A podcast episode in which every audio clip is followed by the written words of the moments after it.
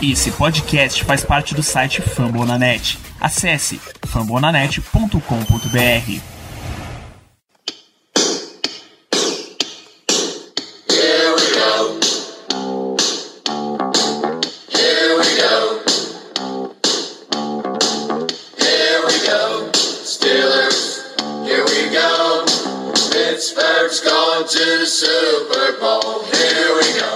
Muito bem, pessoal, estamos começando mais uma edição do Black Yellow Brasil Podcast, episódio 193 desse programa sobre o Pittsburgh Steelers para todo o Brasil, direto de fambonanet.com.br, do Spotify, Amazon Music, Deezer, iTunes, Google Podcasts ou, meu Deus do céu, passaporte carimbado para os playoffs. Eu sou Danilo Batista, seu host e condutor deste programa de hoje, onde, num clima muito ameno, um clima de classificação, falaremos de semana 17, aquela semana que a gente tinha tanta saudade de, jo de jogar sem nenhuma pretensão, com absoluta paz e calma do Senhor. Voltamos a ter essa oportunidade com esses Steelers 22, Cleveland Browns 24, uma derrota que interfere em absolutamente nada nas nossas vidas, do jeito que elas deveriam ser. Pra gente comentar sobre esse jogo aqui, eu tenho a presença deste homem coordenando ataques, Germano Coutinho. Muito boa noite, Germano. Boa noite, Danilo. Bom dia, boa tarde, boa noite para todos os ouvintes. Olha, é, realmente a gente teve uma chance de ver um jogo sem maiores preocupações. Mas por incrível que pareça, num jogo que não valia, não vou dizer absolutamente, mas basicamente quase nada, eu ainda consegui ficar nervoso, acredita? Impressionante, impressionante. A gente, é, principalmente no quarto quarto, quando a gente chegou, começou a notar pontos, começou a parecer que a gente poderia até mesmo ganhar o jogo, eu comecei a ficar um pouco nervoso. Teve uma hora que eu até parei assim e fiquei pensando, bicho, por que, eu tô nervoso com um jogo desse? Não é possível. mas enfim, no final das contas a derrota foi até boa porque vai nos fazer enfrentar justamente o Cleveland Browns no próximo domingo, que para mim, como eu disse nos podcasts anteriores, era o melhor matchup possível. Boa, temos a presença também do patrono da turma do Terrão, o homem que conduz o No Terrão podcast, Ricardo Rezende. Muito boa noite, Ricardo. Bom dia, boa tarde, boa noite aos amigos ouvintes. Ontem eu tava no céu, né? Sem pré-temporada, que saudade eu tava de ver alguns dos meus meninos da turma do Terrão. É sempre uma satisfação enorme ter, ter esse momento e alguns surpreenderam bem positivamente, que valerão devido destaque ao longo do, do programa. Sobre Germano ter ficado nervoso ao longo do jogo, eu entendo o sentimento, em alguns momentos eu também. Principalmente no primeiro quarto. Depois, quando a vaca meio que eu já esperava que já tivesse deitado, eu voltei a me, a me acalmar, a me tranquilizar. Depois a gente fez uma gracinha ainda, só pra só porque é o Browns naquela situação, no jogo do século, o Browns tinha que complicar de alguma maneira contra o, o, Steelers B e a turma do Terrão. E foi legal, a torcida do Browns emocionada, todo mundo feliz na TL, enfim. Vamos lá falar sobre esse, esse jogo de compadres. Pois é, bicho.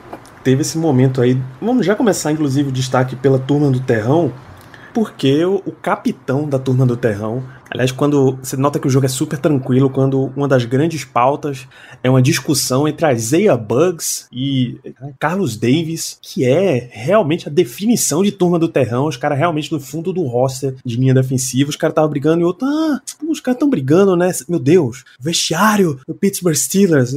A gente não vai nem entrar nisso, a gente vai entrar no cara que liderou essa segunda unidade aí de Pittsburgh, Mason Rudolph, que se esperava absolutamente nada dele em campo campo, mas ele entregou alguma coisa, vai. 22 para 39 passes, 315 jardas, dois touchdowns e uma interceptação. Não é o príncipe herdeiro que a gente esperava que ele fosse ser antes de 2019, mas para um reserva que vai entrar num jogo 17, manter o jogo ali tranquilo, tá de boa, né? Quanto à performance do Mason Rudolph, eu tenho que citar. Eu não tenho como deixar de citar o nosso amigo Paulo Ayrton, que durante o jogo de ontem soltou a seguinte frase: O patetão tem noção negativa de pocket. E é verdade, é impressionante. Aquele sec que ele levou do Olivier Vernon, ele prova exatamente isso. O Vernon escorregou, caiu no chão, deu uma respirada, levantou e derrubou o Rudolph. E durante todo esse tempo, o Rudolph não percebeu que o cara estava livre ao lado dele. É impressionante, impressionante mesmo. Mas, no final das contas, é como você falou, Danilo, foi uma, uma performance performance boa do Rudolph. É, temos que lembrar que o Browns é um time de playoff, um time que terminou com mais de 10 vitórias. Então, é, e ainda mais num jogo de suma importância, onde eles tinham que ganhar para entrar nos playoffs e tudo mais. Ou seja, não houve nenhum tipo de, de, de mole do outro lado. O, o Rudolph foi bem, teve os erros dele, teve, teve a interceptação, teve, mas no final das contas, é, creio eu que todos nós ficamos surpresos com a boa atuação dele. Eu até destaquei após o jogo no Twitter, eu até pensei ao longo do jogo, naturalmente, os ânimos de todo mundo ficam muito mais quentes, enfim, dá para você fazer uma análise muito racional com o jogo rolando, você vê muito pelo calor do momento. É, e, e, após a partida eu comentei no Twitter que, pensando que iria receber algum, algumas críticas e tudo mais, alguns debates, algumas ideias contrárias, de que eu também gostei, dentro de toda a sua limitação, dentro de toda a sua ruindade, o patetão do Major Rudolph, como o nosso grande amigo Paulo Ayrton o chamou, é, teve um jogo, teve um jogo bom, talvez o melhor. Não que isso também seja uma grande coisa, um grande feito, mas talvez o, o melhor jogo dele com a camisa do, do Steelers. Teve muita chance na temporada passada com a lesão de, de Big Ben é, de fato, o presence pocket dele, é, você não tem como descrever melhor do que negativa. Não tem, é zero, é zero a presence pocket de, de Mason Rudolph. Leitura do jogo dele é, é muito fraca. Ele prende no primeiro alvo, fica naquele alvo o tempo todo, entrega completamente para onde vai lançar a bola e em alguns momentos o recebedor consegue fazer, outros, outros não. É, teve um lance que eu fiquei desesperado gritando que o Dion Kane não viu o lance pelo, pela câmera do Alt 22 ainda, mas o Dion Kane me pareceu que saiu pelo lado esquerdo muito bem, teve um release muito, muito bom, que ele já saiu com a vantagem no, do, do, do cornerback. E o Rudolph em nenhum momento olhou para o lado esquerdo, era só preso no lado direito. O passe foi eventualmente incompleto, a jogada que não deu nada, mas que ele poderia ter muito bem arriscado para o Dion King, que saiu muito bem na, na jogada. É, e isso é o teto do Mason Rudolph. É, e até quando eu comentei no Twitter ontem sobre ele, a gente não espera que o Mason Rudolph vá ser, como o Danilo falou, talvez a expectativa do time, quando fizesse a seleção, fosse de fato ser o primeiro quarterback na era Bill que pudesse fazer uma gracinha para cima do nosso titular, de pensar em futuro, não vai ser ele. O teto dele é de ser backup. Você não tem 32 quarterbacks bons titulares na NFL. Imagina você arrumar um backup bom. E backup é isso aí mesmo, vai ter essas pataquadas e, e tudo mais. É, e, e, a gente vê essa presença de pocket negativa dele o, e vê como é difícil na NFL você ser um, um, um pocket passer, podemos dizer como é complicado. O, na semana passada, após o jogo contra o Colts, o, o Felipe, o, perdão, o Vice Williams, ele comentou no Twitter que você jogar contra Philip Rivers e Tom Brady desgasta mentalmente você muito, mas muito. E Philip Rivers e Tom Brady, grandes quarterbacks, são pocket passers, mas são quarterbacks que conseguem ajustar muito bem as, a, o seu esquema de proteção para ser o minimamente impactado, para ter um pocket limpo, isso importa muito é, nesse sentido. E, e, a gente sabe que o Mason Rudolph, obviamente, não chega a um milésimo da capacidade de pensamento que, que esses grandes quarterbacks têm. E para você desenvolver isso é só tempo de jogo. Rudolph não vai ter tempo de jogo para desenvolver. Eu lembro quando, um, um, talvez entre os últimos quarterbacks selecionados, que são autênticos pocket passers, o Jared Goff é, eu lembro com 2017 saiu a notícia de que o Chama veio ficava, por regra, ao corte de comunicação entre o, entre o quarterback e os técnicos da sideline, no, no ponto do capacete, faltando 15 segundos. E o Chama Cavei ficava lendo a jogada pro, pro Jared Goff dentro de campo para ensinar ele como, o que, é que você tem que ver e tudo mais. E, e aí muita jogada do, do Rams saía com 15 segundos no relógio, 14 segundos. Pergunto pessoas se perguntavam na época por que tão rápido, por que com tanto tempo no relógio? É por conta disso. O Chama Cavei tava lendo o campo pro Jared Goff poder fazer os ajustes e tudo mais e ter tempo. E é isso que tem que fazer com o Mason tem que ter tempo de jogo para ele. Ele não vai ter tempo de jogo, então, para você desenvolver isso nele vai ser muito, muito, muito complicado. É, vai ser o teto dele, isso que a gente viu ontem. Para backup, ok, tranquilo. Talvez ele só cumpra esse contrato dele agora mesmo. Depois pode buscar novos, novos, novos voos ou volta para os Steelers depois por um contrato de backup muito, muito básico. Ser o novo quarterback estrela da, da nova temporada da XFL, The Rock vai assumir aí quem sabe o que é que vai acontecer com o Mason Rudolph. Vocês têm menções a. Porque o Steelers não usou só Rudolph como quarterback. Em algumas jogadas, especificamente cinco tentativas de passe, mais duas tentativas de corrida. Joshua Dobbs foi o quarterback em campo. Rodou um read option, de certa forma, até eficiente, embora para a parte de passe não tenha saído nada de jardas. Foram quatro passes completos para duas jardas, mas 20, corri 20 jardas corridas em duas tentativas. Mostra que você confundiu um pouquinho ali a cabeça da defesa do Browns. Como é que vocês viram esse, esse reliever quarterback, o uso de Joshua Dobbs? Vocês acham que deveria continuar sendo usado? Já disse que vai continuar, né? Eu tava comentando antes da gente iniciar a gravação que quando a gente fez aquele option com o Joshua Dobbs, o qual ele teve uma corrida boa, eu basicamente chorei de felicidade, porque era uma coisa que eu queria ver há muito tempo. É, eu, você vê pela liga que outros times fazem coisas parecidas, como por exemplo o Saints, que utiliza o Breeze como quarterback, e o Taysom Hill em algumas jogadas. Tem também o Colts, que tem o Rivers como quarterback 1 e utiliza o Brissett em algumas jogadas.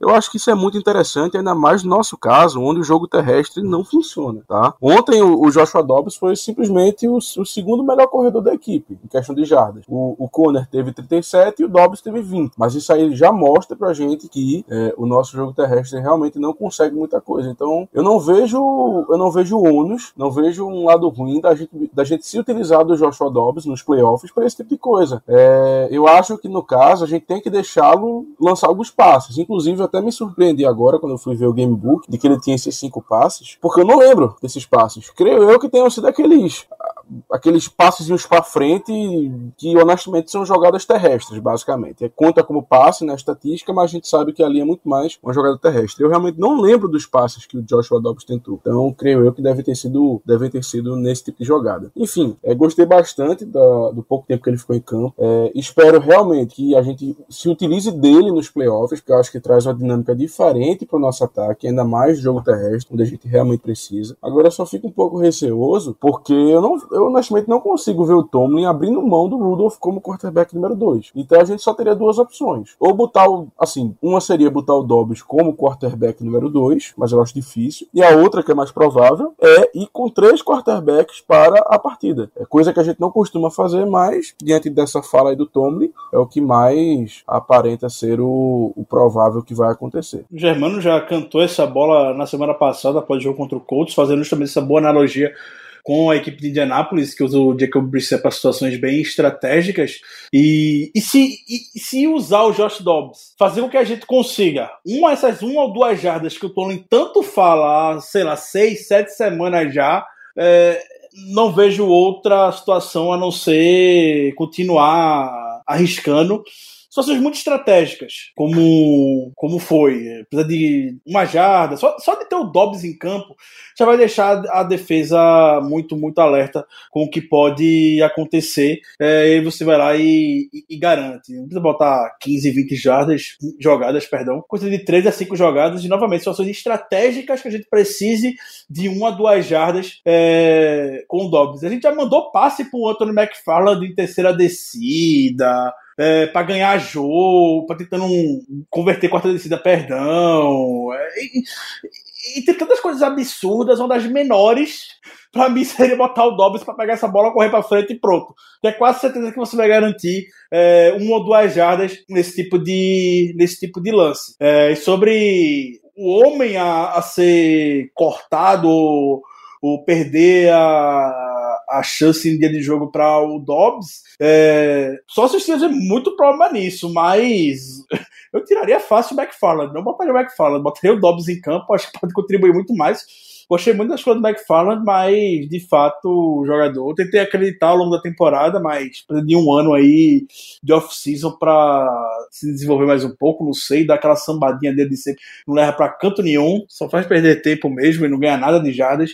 Então, não vejo prejuízo algum em você tirar o McFarland de, de um jogo para botar o Dobbs, que vai contribuir nesse tipo de situação. É, por mais que Tony não queira botar o Dobbs, Tony é claro que vai deixar isso no ar sobre o que vai, como é que vai ser a próxima semana. O Browns, no mínimo, vai ter que gastar um tempo estudando sobre isso, como, sobre como parar, né? Já vai ter esse fator, querendo ou não, dentro do jogo. É, usando esse último jogo como referência, porque aí você teria que ter um, um outro quarterback ali, né? O que McFarland teve 13 snaps no ataque. Dobbs teve 9. Não é um grande problema, vai. Você colocar todos esses snaps de Joshua Dobbs ficariam junto com de Big Ben, porque se você tem Ben Roethlisberger, basicamente quase tudo de quarterback vai para ele. Mas aí 13 jogadinhas, pô, 13 ainda é muito mais, sei lá, 7 jogadas você teve Dobbs em campo. Eu também não vejo, vejo um grande problema nisso não. Recomendo até só por esse fator, mesmo que você nem ative Dobbs, você só precisa dizer isso na, na última hora antes do jogo, né? Só de você deixar essa possibilidade no ar, já, já ganha uma leve vantagenzinha ali em cima do, do Browns. Deixa, deixa rolar o papo. Mais algum Ricardo, essa é a sua grande oportunidade, porque a gente teve a turma do Terrão em campo. Tem mais destaques que você queria dar dessa turma que a gente raramente vê em campo? Você vai me dar esse palco, Danilo. Você vai me dar essa oportunidade. Esse é o Black Yellow Brasil Podcast, bicho. É a sua casa. Obrigado, fico honrado com isso. Você só deixa o sapato na porta, pode entrar e fica à vontade, cara. Fico honrado com esse momento. Então, vamos lá. É, teve. Começar por ele. É, antes de entrar necessariamente nos nomes, só lembrando, geralmente quando chega nesse momento, a gente gosta de falar sobre esses nomes mesmo. A gente evita falar sobre unanimidades, como quando o DJ Watt joga bem, quando o Canrey joga, quando o Minka joga bem. Sei que tem sido algo muito sobrenatural, seja um sobrenatural de Almeida, a gente, a gente chama aqui. Então, hoje, a sessão, a sessão Maguila de destaque vai ter tudo para ser bastante, bastante extensa. Só um abraço para Ross Cockrell, que era o original sobrenatural, sobrenatural de Almeida. De Almeida. Tá nos playoffs lá com o Buccaneers. Sucesso pra ele lá. Mais um, mais um lá no Buccaneers. Mais um, mais um ex no Buccaneers. É, então, vou começar por ele, que teve sua estreia na NFL nesse jogo. Nunca ter sido. Ainda não teve oportunidade de se vestir para a partida da NFL. O Tyrande Kevin Raider, que chegou na equipe na temporada passada, sempre figurando ali pelo, pelo Practice Squad. É, mostrou muita, mas muita vontade nos bloqueios. Isso se destacava logo do jogo. O juiz já tinha apitado, todo mundo parado, o Kevin Raider lá querendo procurar a gente para bloquear. Obviamente, querendo mostrar serviço, porque sabe que é a grande chance da vida dele é, esse jogo. Ele no Special Teams teve alguns snaps e mostrou serviço, teve dois tackles no Special Teams. Sabe como o Mike Tony ama ver esses meninos que estão começando agora brilhando no Special Teams.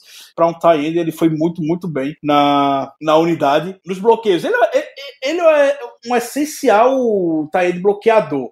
Fizeram até uma analogia, tava ouvindo hoje pela tarde o Terrible Podcast do nosso amigo agora, Dave Bryan. É, fez uma analogia que faz muito sentido comparando o Kevin Raider talvez com um grande Matt Spade. Como recebedor, você pode, você não pode esperar tanta coisa dele, mas como bloqueador você pode e ele bloqueou muito bem. Ao ponto de talvez ser discutido se o, se o Kevin Raider não é de fato o melhor tight bloqueando do Steelers. Eu acho que não, mas o McDonald é muito forte nesse aspecto. Mas também não é coincidência que o Steelers tenha conseguido boas corridas, o Steelers conseguiu boas corridas contra o Browns, justamente quando o Eric Ibra não tá jogando, né? O Eric Ibra não jogou, então ele não bloqueou em nenhum momento. É, teve o Kevin Raider e o Vince McDonald bloqueando e algumas corridas do Steelers entraram. Então não é uma, não acredito que seja uma, uma mera coincidência isso. Então, talvez o Kevin Raider seja ativo novamente pro jogo. Lembrando que eu vi isso hoje tá, pra tela do Twitter. É, ao contrário da temporada regular, nos playoffs você não precisa cortar, não necessariamente cortar alguém para promover jogadores do practice squad. Você não precisa feito, feito se tem dois jogadores, se tem duas semanas os jogadores sendo ativados do practice squad com o principal, você necessariamente precisa fazer alguma movimentação. E para os playoffs não vai ter essa regra, então Kevin Raider pode ser ativo sem fazer nenhuma movimentação no roster. Eu acredito que ele vai ser ativo. Eu realmente creio que o Steelers vai querer aproveitar também dele. É, no jogo a gente sabe como é que vai estar o Eric Ibram também, tá na lista de, de Covid, não sabe se ele vai voltar. Acredito que sim, mas pelo que o Kevin Raider mostrou no, no, no, no Special Teams, principalmente, eu acho que é um nome para ser considerado a levar. É melhor ter o, o Kevin Raider do que ter o Jared Hawks como bloqueador extra, pelo amor de Deus, né? Não tem discussão com relação a isso. Não sei se o Germano quer comentar sobre o Kevin Raider. Rapaz, eu tava escutando aqui você falar, e aí eu fui até olhar aqui no gamebook do jogo, é, pra ver alguma coisa do Zach Gentry, né? E eu fiquei surpreso que ele não jogou. Zach Gentry tá no Injury Reserve, tá fora da temporada. Meu amigo, pra você ter ideia, eu não fazia a mínima noção que esse cara tava machucado. Sério, sério. Eu, é, eu, eu, mano. É, com, com, todo o respeito ao profissional, tá, que esteja se recuperando muito bem da sua lesão, por sinal, mas. Meu amigo, é, né? gente fez isso. Eu estou abismado, de verdade. Eu não sabia que o cara tava machucado. Tá fora da temporada. Desde quando? Aí. não faço a menor ideia. Não, Aí mas faz tempo. faz tempinho. Meu amigo, passou- essa aí passou batido por mim, viu? Evan Raider chegou a ser promovido pro roster principal, mas não foi ativo pro jogo. Ele ficou algumas semanas no roster principal. Rapaz, eu tô impressionado, de verdade. Impressionado mesmo. Mas enfim, é a chance de ouro desse cara. Se ele for bem nos playoffs, se ele for bem nas chances que ele tiver, eu honestamente creio que ele sai na frente para o, o roster final do próximo ano. Porque, honestamente, o Gentry não tem condição, não. Ah, não. Eu, acho. É, gente vai voltar pra estar no contrato de Rook, então não tem nem o que discutir aqui. É, ele vai voltar, muito provavelmente. É, mas o Kevin Raider, a primeira impressão que ele deixou já foi muito, muito positiva. É, em um jogo que vale, tava valendo alguma coisa. Então, sim, sai muito na frente. Outro menino que garantiu, já tava falando de, de gente que garantiu vaga para a próxima temporada. O outro menino que garantiu foi o Chris Womley. Veio com a troca do Baltimore Ravens no início do. eh, pouco antes do início da temporada. Uma rara troca entre, entre divisões, adversários de divisão, entre Steelers e Ravens. Eh, já se imaginava que, tava, que o Ravens estava jogando uma bomba para cá, né? Você não vai querer mandar um jogador necessariamente bem polido pro seu grande adversário de divisão. E o Chris Womley ontem jogou muito bem, muito, muito, muito bem para os fãs do Pro Football Focus. Ele foi um. Se eu não me engano, teve a melhor nota do Steelers ontem. E pela, e pela primeira vez em muito tempo eu vi, de fato, um, um jogador muito bem ranqueado, a boa nota do Pro Football Focus se reproduzindo em campo. O Womley destruiu o Joel Bitonio ali, destruiu. Eu não esperava nada do Chris Womley né, nesse jogo e obliterou o Bitonio ali pelo meio. Muito por isso, talvez possa ser o fato de que o Kevin Stefanski tenha largado em algum momento do jogo de correr com o Nick Chubb. O Nick Chubb tava tendo uma média, sei lá, 8 jardas, 9 jardas por tentativa, mas teve uma hora que parou porque tava vendo como não teria tempo, basicamente, eu imagino, né? Não teria tempo porque o Chris Wormley tava doutrinando em cima do, do Bitônio ali, a boa OL do, do Cleveland Browns, que, olha, me surpreendeu muito o fato de Steelers ter conseguido, foi, foi quanto? 7, 5, 4? Uh, sex. Um de Highsmith, um de Aaron Elliott, um Stephen Tuitt, um de Chris Wormley. São quatro. Quatro sacks. Antes do jogo começar, eu tava seriamente em dúvida se, se a, se a série lá, a streak de um milhão de jogos com pelo menos um sack iria se manter, porque a OL do Browns é muito boa, muito, muito boa. E a gente conseguiu quatro e botou pressão em cima do Baker Mayfield o jogo todo. Deu isso. É Mais quatro, mais quatro QB hits, mais uns seis tackle for loss também. Isso é, isso é gigantesco, porque a gente tava sem Ken Hamilton e TJ Watt ainda. E a gente conseguiu ainda botar pressão, e eu preciso ver esse dado, até pesquisando, mas não achei. Eu tive a impressão que a gente mandou pouca blitz nesse jogo, comparado com outras semanas. Acho- a sensação que eu tenho, não tenho número pra provar agora, a gente mandou pouca blitz nesse jogo. Quando você manda pouca blitz e a pressão chega, é diretamente relacionado ao fato de que seus jogadores de, de meio de linha defensiva estão conseguindo acabar com a cara do quarterback ali pelo meio. E foi isso que aconteceu ontem. O, o, o Omlin amassou o, o, o Bitônio e o matchup, que o Bitônio tem muita vantagem é, pra cima. A gente conseguiu. Então esperem boas coisas. Provavelmente no próximo jogo, mas deixa para outro momento. Falou de, de pressão, o, o Highsmith foi, foi, foi um monstro, né? O Highsmith nesse jogo. Teve uma hora que o Highsmith tava em todos os. Tava em todos os. Todos os. Todos, os- todo, todo lugar do campo. É, foram nove tackles, um sec, tackle for loss. Tava em todo lugar o, o Rookie, que, pra quem gosta de, de calouros, o, o duelo dele contra o Gendrick Wills, bom OL, escolha primeira rodada do draft, o bom left tackle que o Browns conseguiu, foi um duelo assim de, de, de emocionar. Muito bom. O Heisman tá com aquele spin move fatal, ganhou do, do Willis assim, botou pressão em cima do Mayfield, forçou o erro e tudo mais. É, o Highsmith tá cada vez se mostrando mais um ativo bastante interessante. Germano, tem mais algum destaque? Rapaz, o meu destaque é que a gente não teve nenhuma lesão no jogo, né? Graças a Deus. Graças a Deus mesmo. Porque era. Eu, eu- olha, eu, eu até é, tava conversando isso antes do jogo no Twitter. A única coisa que eu queria era que não tivesse nenhum tipo de lesão. Porque tem uma lesão no último jogo da temporada regular. Quando você já tá nos playoffs, é de morrer. Então, graças a Deus que ninguém se machucou. O time tava, Né, Mike Evans? o time tava Quer dizer, né? Quer dizer, tivemos uma lesão, na verdade. É, Rapaz, o soco do Carlos Davis conectou no Bucks, viu? Conectou. Podemos dizer que tivemos uma lesão. Muito engraçado, pô. Muito engraçado. Do, do nada, do nada, na sideline, uma briga entre os dois. Aí chega o Mike Tomlin. Calma, calma. Engraçado foi Tomlin depois do jogo rindo quando foi perguntado sobre isso. Aí Tomlin rindo, se divertindo. O pessoal já querendo. No meio do jogo, a turma querendo pintar crise por conta da briga de dois carinhas de fundo de roster que provavelmente não, vão, não jogariam se fosse o Steelers completo. E os, e os caras querem pintar crise no Steelers. É, é bizarro, é bizarro. Tanto vestiário pra tá pintando crise por aí, bicho. Os caras. Do Steelers. Ai, ai. Mas é porque não teve dança essa semana, Ricardo. Ah, é, isso é precisa verdade. focar- Quer dizer, teve dança em cima do nome Browns, não do logo. Não. foi dentro da endzone. E- e a teoria por trás que eu vi no Twitter, Juju não dançou, não foi porque ele falou e decidiu não fazer mais isso. Foi porque o Browns não tem um logo no meio do estádio. Você reparou nisso? Olha só, rapaz. O Browns Isso faria muito sentido. O Browns não tem logo, pra você ver. Aí não adianta, porque não dá pra colecionar, né? Aí, exatamente. Aí complica. Muito bem, só teve um ouvinte aqui ainda em do Terrão, foi o Jonathan Jacob, que eu acho que é um personagem do Stan Lee, porque JJ, né? É, perguntando se Sean Davis, como é que foi o jogo dele, se, se já dá pra ele ganhar alguns snaps em cima de Edmonds, por exemplo, coisa que não aconteceu na temporada, né? Pra mim, não. Rapaz, veja só, eu acho que vale a pena a gente aumentar um pouco os snaps do, do Sean Davis, porque é um cara que tem experiência, é um cara que conhece nosso esquema. E assim, a gente viu que ontem não dá pra confiar no Justin Lane, né? então, é, eu topo. Eu, por mim, eu concordo em aumentar assim, os snaps, mas claro que o, o Terrell Edmonds vai voltar a ser o titular.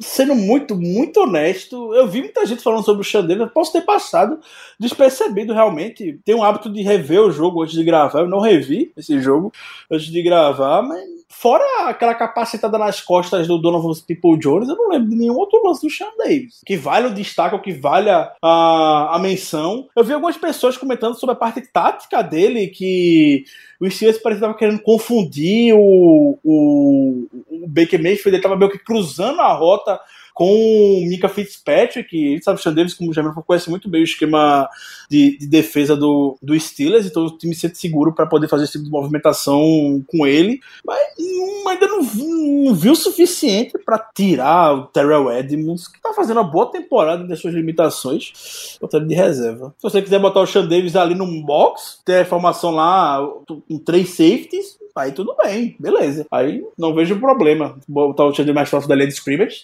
Talvez no lugar do Marcos Allen, já botar com o Marcos Allen ali naquela posição. Botar o Sean Davis ali. Pode ser. Bom, é isso, agradecer a pergunta do ouvinte Thiago Fernandes, perguntou aí sobre a turma do Terrão, quem garante mais espaço nos Steelers no futuro, nas próximas temporadas e tal. O Antônio Oliveira foi quem tinha perguntado principalmente sobre Mason Rudolph e é bom que a pergunta dele foi, inclusive, destacando o papel dele como backup e não como um substituto futuro, etc. Jamais. Eu quero fazer uma menção honrosa. Não vou, dar- não vou dar destaque positivo pra ele. Germano vai entender isso. Porque foi ele uma das, pessoas, uma das primeiras pessoas que chamou a atenção pra esse ponto. Ele ficou muito. Essa pessoa ficou muito próxima de conseguir um destaque positivo, mas vai ficar na menção honrosa por esse problema. Você sabe o que eu tô falando, Germano? Não faço ideia. Matthew Wright, nosso kicker ontem. Ah, rapaz, aí eu, eu vou ser sincero, eu não boto nem menção positiva pra ele, não. Aí eu boto. É, é, dois field goals de 46 jardas quando a gente pensou que o máximo dele fosse 40.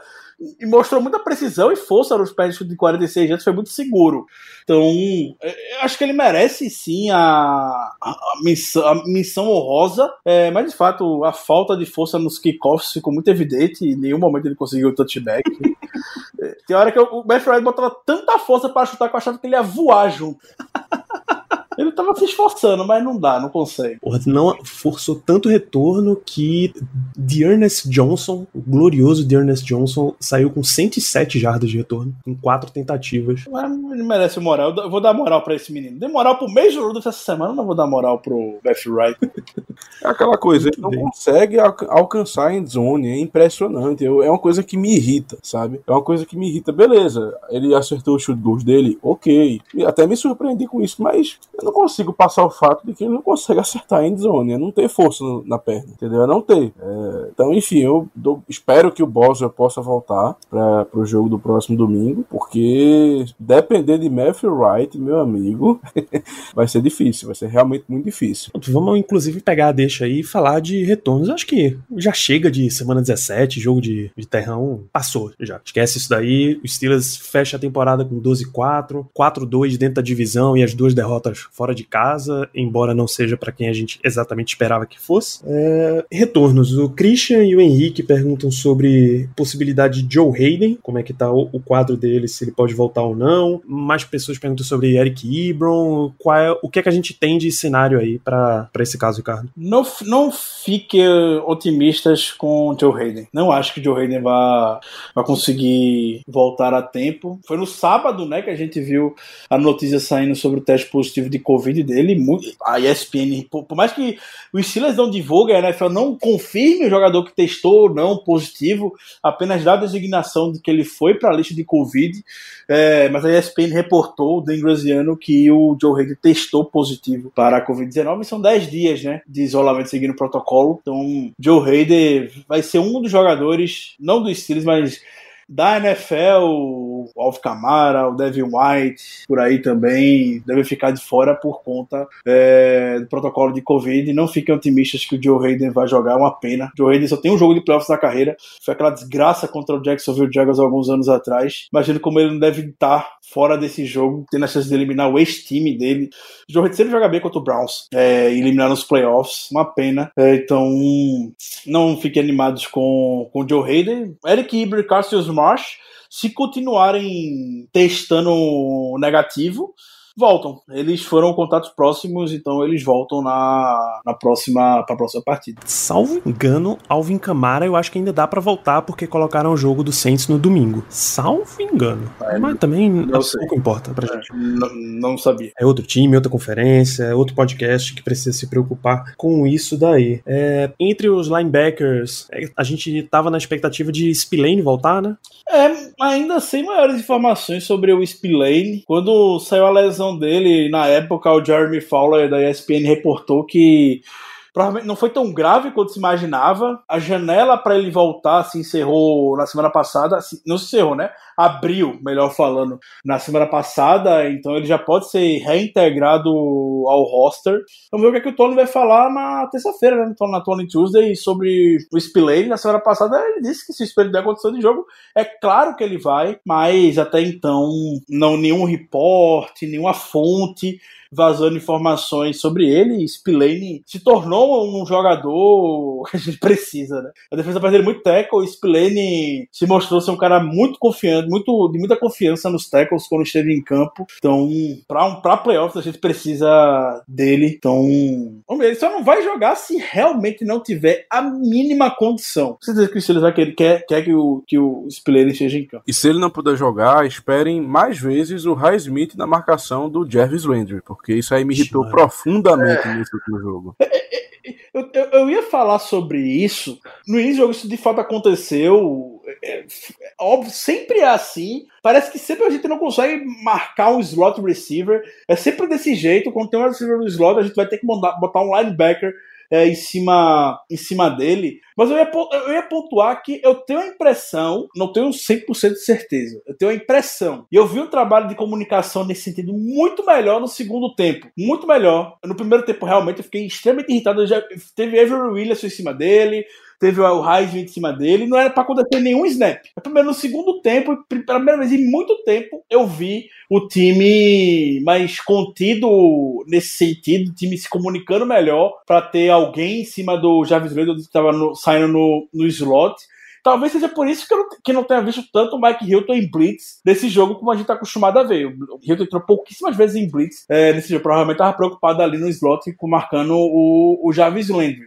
É, mas não deve acontecer nenhuma vez, eu concordo com o Germano. Não era pra acontecer nenhuma vez isso. É shades do, do Timos no Edelman, né? Que Total. sempre acontecia, era um negócio impressionante. Total. A nossa defesa Nem muda coordenador, muda jogador, muda tudo. Agora não é impressionante. A gente sempre parece que é tesão. Parece que o Tomlin sente tesão em mandar alguém fazer isso, de botar um linebacker no wide receiver. É impressionante. Bom, gente, se vocês não, não tiverem mais considerações sobre esse jogo, a gente parte para encerrar o episódio mesmo, porque é, semana 17 é isso aí. Eu tenho uma consideração que é, é, o quanto o Browns consegue, assim, escorregar na banana, para não dizer outro termo. Com meu amigo, quase que eles perdem o jogo. É impressionante. Incrível. Até, na- até no onside kick, cara. Ca- quase, mas quase. Nossa. bola sai por debaixo da perna. Quase. Nossa.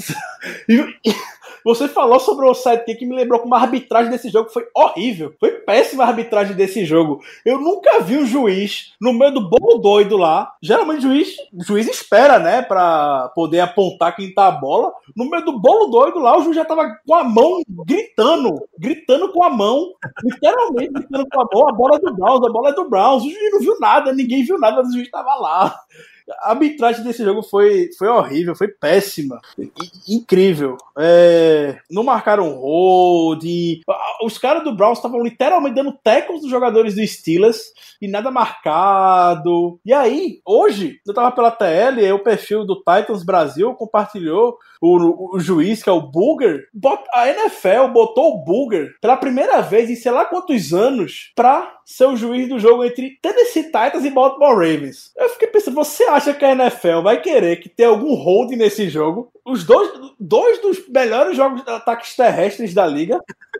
Você acha mesmo que a NFL vai estar preocupada se vai ter hold nesse jogo? A NFL tá nem aí. Eu- Eu vou até ver, se não me engano. E por sinal, o, o perfil do Titans Brasil tá, postou agorinha, há exatamente dois minutos. E tá aqui. É, ele até postou, tipo, é, desde. Eu nem lembro. é, desde 2013 que esse juiz não apita um jogo de pós-temporada. E depois de uma atuação patética, uma atuação pífia dele contra o, nesse jogo de Steelers e Browns, ignorando todo chamado de hold, e a NFL vai lá e bota ele pra apitar um jogo logo entre Derrick Henry e Lamar Jackson. Meu Deus, né, NFL? Você já foi mais discreta, NFL. Você já foi mais discreta com, essa, com essas coisas aí, viu? Isso sem levar em consideração que na interceptação do Mason Rudolph não deveria ter, ela não deveria ter contado porque foi falta. O jogador do Browns meteu a mão usada no capacete do Rudolph. E aí se a gente acha que isso aí é motivo de falta ou não é outra história, mas tá na regra. Você não pode atingir o quarterback na região da cabeça. Então, deveria ter sido marcado falta e, consequentemente, a interceptação ter sido anulada. Realmente, a arbitragem ela não foi bem nesse jogo. E você falou, Ricardo, é verdade, foi muito engraçado. A gente ri porque pra gente não estava importando de nada. Mas eu também nunca vi um juiz é, assinalar a posse de bola tão rápido. Eu tenho certeza que ele não sabia com quem estava a bola, certeza. É, o pessoal fala aqui na Immaculate Reception que existe o boato, existe a lenda urbana, vamos dizer assim, de que o- os árbitros é, não sabiam o que marcar e que um deles foi perguntar para o chefe da segurança se, é, no caso eles marcassem que a bola tinha tocado no chão, que a jogada tinha acabado, ele, ele perguntou pro cara se é, eles conseguiriam sair com segurança do estádio. O chefe de segurança disse que não, que ele não poderia prometer isso, e aí sim os árbitros deram o touchdown. Foi, é basicamente esse naipe aí, assim. O cara, meu amigo, se eu der essa bola pros Steelers e eles, e eles anotarem o field goal, eu não saio daqui vivo. Então, bola pro Browns mesmo e Vamos embora, fechou o caixão. vamos viver pra, pra apitar mais um jogo. Eu achei aqui a informação. Sabe qual foi o último jogo que esse cidadão apitou em playoffs? Nunca. O Super Bowl entre Ravens e 49ers. Ele vai apitar o jogo do Ravens agora. E aquele jogo foi polêmico, né? Ravens e 49ers foi polêmico em termos de arbitragem. Em alguns momentos, algumas chamadinhas aí a favor do Ravens. Mas se, se eu, se eu falar sobre, essa- sobre essas coisas que favorecem o Ravens, eu vou ser taxado de hate. Então, tô de, tô de bom humor hoje, não quero a fadiga. É isso, vamos considerações finais e a pergunta derradeira fica do ouvinte Rodson Alexandre se o Cleveland Browns, como o Germano falou, é o melhor confronto, se permanece essa impressão. Germano, as considerações finais e você mantém a sua opinião? Muito boa noite. Mantenho, mantenho sim. É, eu acho que esse jogo mostrou que dentre os adversários possíveis, o Browns é o melhor. É, o Dolphins, como a gente viu, levou uma surra do Buffalo Bills, acabou ficando fora do playoffs. Mas é como eu falei no- nos episódios anteriores, a defesa do Miami me assusta, porque eles têm, eles geram muitos turnovers, tanto que eles terminaram a temporada em primeiro lugar nessa categoria. Então, na minha opinião, é, e opinião essa que eu mantenho, os Browns realmente são o melhor matchup pra gente, porque apesar apesar deles terem um jogo terrestre muito bom, não existe comparação. Honestamente, eles podem até ter números melhores. Enfim, não sei. Eu sei que uma época da, da temporada eles até tinham, mas o ataque terrestre dos Browns me assusta infinitamente menos do que, por exemplo, o do, é, o do Ravens e também o do Titans. Então, é, continuo com a minha opinião. Esse jogo mostrou que os Browns é, são a melhor opção pra gente. Eles quase conseguiram perder para os Steelers, basicamente reserva, com o Mason Rudolph nas rédeas do time, nas rédeas do jogo. Então, continuo sim com a minha opinião anterior de que o Browns é a melhor e foi a melhor opção pra gente dentre os times disponíveis. Muito obrigado por mais um programa, Germano. Ricardo, você completa a informação, você gosta do confronto com o Browns nesse momento e a sua despedida desse episódio. Ah, eu não gosto. Não gosto do confronto contra, contra o Browns. Nick Chubb mostrou que ele pode fazer o, o, o, no jogo. Ontem, por alguma razão, como eu falei no programa, eu não sei por que o Kevin Stefanski largou de correr com, com o Nick Chubb. Eu fico preocupado, eu acho que janeiro você, você é aquele momento que você se preocupa. Se é um momento no ano que você se preocupa com running back, um jogo corrido, é nos playoffs. E acho que times que conseguem estabelecer, conseguem correr bem, tem uma leve vantagem e o Browns é capaz de, de fazer isso. Eu sei que a defesa do Dolphins assusta, concordo com, com o Germano, assusta de fato, mas e, e um matchup entre Steelers e Dolphins eu consigo ver a gente saindo ainda superior a, a eles com, com uma certa folga, até diria. É, acho que o ataque ele, o ataque ele, ele conseguiria se virar sem um jogo feio, um jogo de, de 10, 10 pontos não, né? Mas jogo de 20 pontos combinado entre as equipes. Seria um jogo feio, provavelmente. Não seria jogo de prime time, com toda certeza. Seria jogo para NBC no Sunday Night Football. Seria jogo de meio de tarde, de playoffs. Igual foi alguns anos entre Steelers e Dolphins. A gente ganhou deles muito bem. Mas eu, eu, eu tô preocupado com o Browns, mas vamos deixar isso para um outro programa. Um grande abraço para todos e é bom, né? É bom depois de duas temporadas estar de volta uh, aos playoffs. Que saudade eu tava. Pô, bicho, é sempre melhor classificar para os playoffs. Você nunca vai me convencer de que ficar fora dos playoffs é melhor. Nunca, nunca, nunca. Você pode, você pode sair da situação de se você tá fora dos playoffs, você pega o Trevor Lawrence no seu futuro. Eu vou preferir estar nos playoffs. Dá o teu jeito, bicho. Vai nos playoffs, porque só existe uma, uma coisa que você tem que buscar enquanto um time de um time esportivo. É título, tá? Ainda mais numa liga em que financeiro não é preocupação, a coisa que você tem que buscar é título. Como é que você consegue título? Tá nos playoffs. Se não tá nos playoffs, não tem título. Ponto e acabou. O Steelers já foi campeão saindo da Seed 6. Por que, é que eu vou deixar de acreditar nesse momento, né? Então, voltamos aos playoffs. Muito obrigado depois de duas temporadas. Muito obrigado a você, amigo ouvinte, que tá aí sintonizado com a gente ainda depois de 40 e tantos minutos da gente falando de um jogo da Turma do Terrão na semana 17. Obrigado. Um feliz ano novo para você, amigo ouvinte.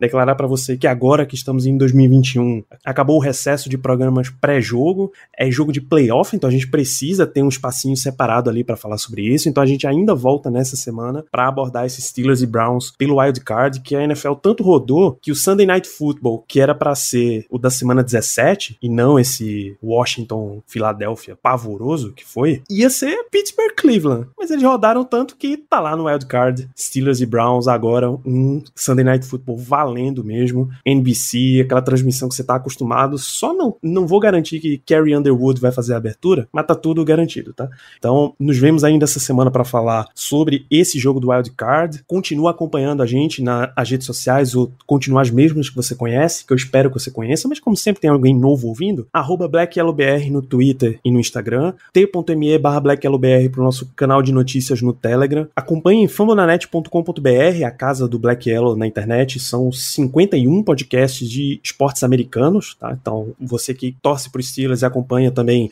a NBA, a MLB, a NHL, tem muito conteúdo por lá, espero que você curta. E eh, nos vemos no próximo episódio do Black Yellow Brasil Podcast. Um grande abraço para todos vocês e até lá.